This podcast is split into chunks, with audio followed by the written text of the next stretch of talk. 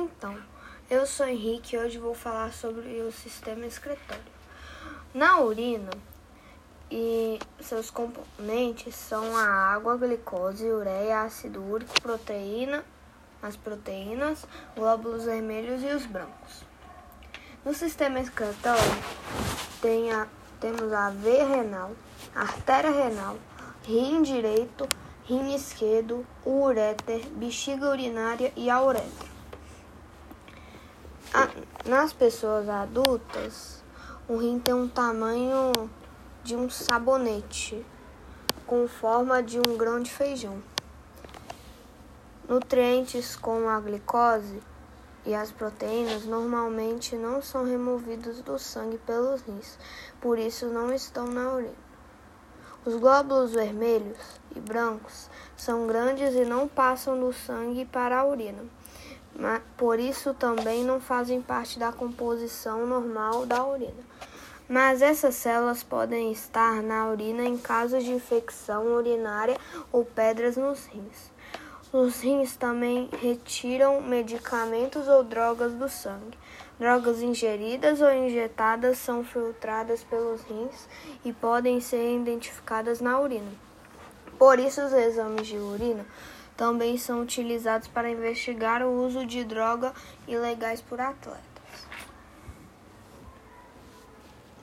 No caminho da urina, a urina é conduzida de cada rim até a bexiga urinária através de um tubo chamado ureter, que eu já tinha falado antes dos componentes sistemas, das coisas do sistema excretório. Fi, chamado Fica armazenada até na, não, na bexiga até ser eliminada nesse momento. A urina passa para a uretra, o tubo que conduz para fora do corpo. À medida que se enche de urina, a bexiga aumenta de tamanho em um homem adulto.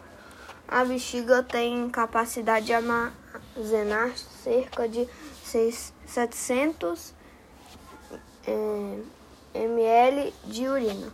Porém, sentimos vontade de fazer xixi antes de a bexiga estar completamente cheia. A bexiga urinária, ela, o músculo involuntário se contrai e relaxa, e o voluntário relaxa e contrai.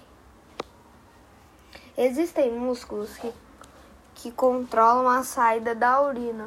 Enquanto estão contraídos, a urina fica armazenada na bexiga e quando relaxam, ela passa para a uretra e sai do corpo.